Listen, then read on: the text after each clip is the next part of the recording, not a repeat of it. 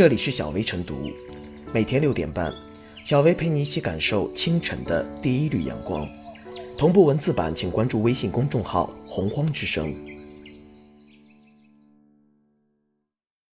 本期导言：近日，公司决定允许员工自愿降薪，引热议。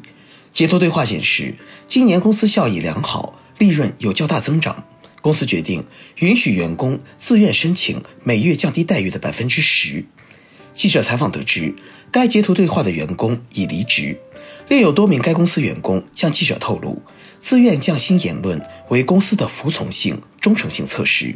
类似测试在公司每年都会发生。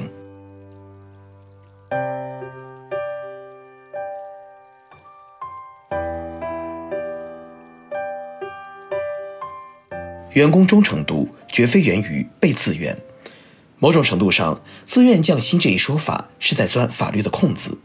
劳动法和劳动合同法赋予公司设置绩效考核及薪酬的自主权，以其经营效益为参考。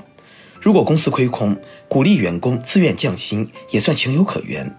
问题是，该事件中公司效益良好，利润增长，却要求员工工资不升反降，十分可疑。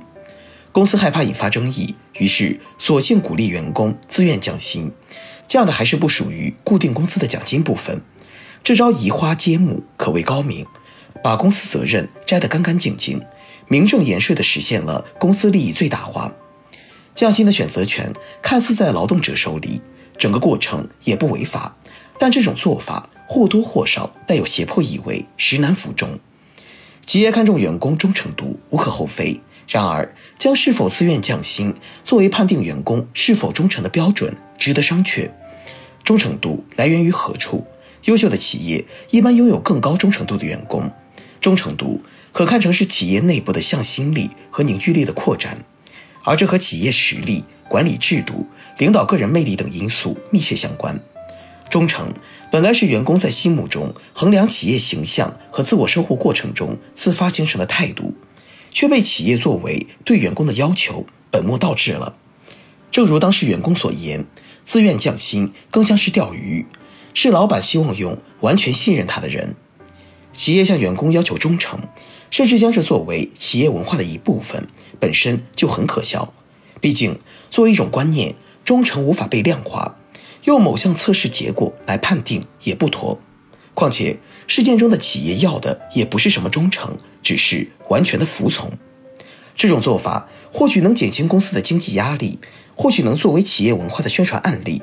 却是以员工的经济和精神利益为代价换来的。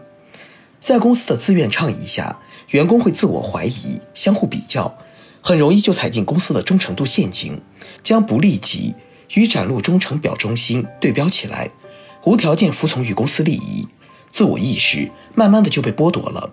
员工劳动了，但无法得到与之对等的经济报酬，无异于将自己的劳动成果白给。如此打工，倒真成了企业的工具人了。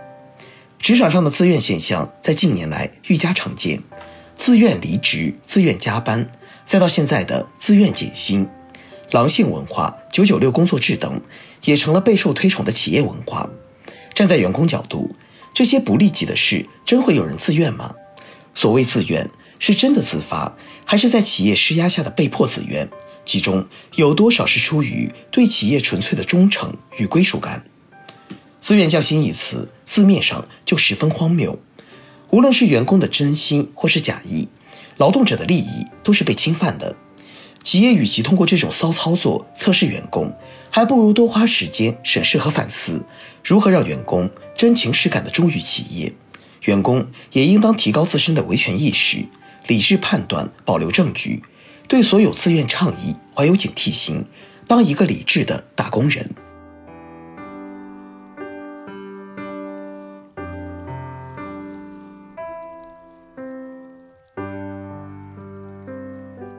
用自愿降薪测试忠诚是隐形施压，用自愿降薪测试忠诚度，这种做法真的很奇葩。其背后的潜台词是，员工如果不顺从，就会视为不忠诚。在这种情况下，即使员工选择自愿降薪，也是出于无奈，是一种被自愿。由此测出的很可能是一种不自愿的忠诚。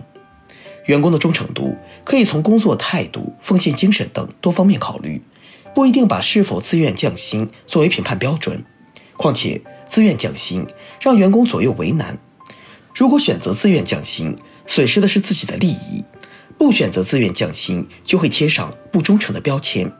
不排除领导会给自己穿小鞋。所以，这种美其名曰的自愿降薪，实际上是一种隐形施压。任何人都不想被自愿。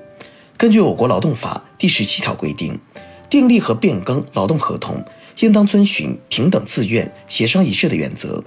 而这家企业用自愿降薪测试忠诚度，给员工带来心理压力，处于敢怒不敢言的境况，很可能做出违心的选择。所以，这种行为丧失了自愿的本意，测出的也不是忠诚，而是慑于压力下的被迫服从。忠诚应该是相互的，用心关爱员工，才能换来对企业的忠诚。公司收益良好，应该给员工加薪，而这位老板却引导员工降薪，实在违反常理、反常识，也不厚道。老板与员工是唇齿相依的命运共同体，除了雇佣关系，还要用尊重、关爱，而用自愿降薪测试忠诚度，不仅看不到关爱，反倒彰显了家长制的强硬与冷漠。员工不是义工，付出劳动取得相应的报酬，天经地义。老板凭什么要求员工以降薪为代价表示忠诚？只有老板对员工好，员工才能对企业好。今年初，老乡记员工为帮助企业度过疫情难关，纷纷情愿减薪。但创始人束崇轩却表示，哪怕是卖房子、卖车子，我们也要千方百计地确保你们有饭吃、有班上。这才是老板与员工的互相忠诚。得道者多助，失道者寡助。企业管理的关键其实就是在人心。一个明智的老板应该把员工和企业之间的关系看成一家人，树立现代管理理念，抛弃单纯的雇佣想法，对员工给予足够的尊敬关爱，在效益好的情况下与员工分享发展成果，尽可能提升福利，这样才能换来员工对企业的忠诚。反之，靠降薪换取忠诚，只能事与愿违。企业管理也要讲人心换人心，用自愿降薪测试忠诚度，不仅得不到真正的忠诚，还可能失去人心。所以这种做法得不偿失，其结果很可能搬起石头砸自己的脚。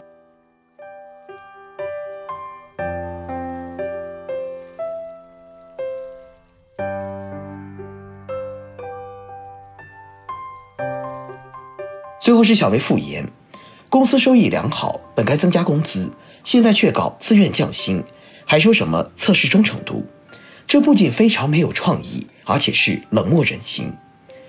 凝聚企业的人心，增加员工对企业的忠诚度，这是企业文化的追求。不过，凝聚人心不能搞形式主义工程，需要让员工感受到企业的温暖温馨。增加员工对企业的忠诚度，也不能靠做测试题。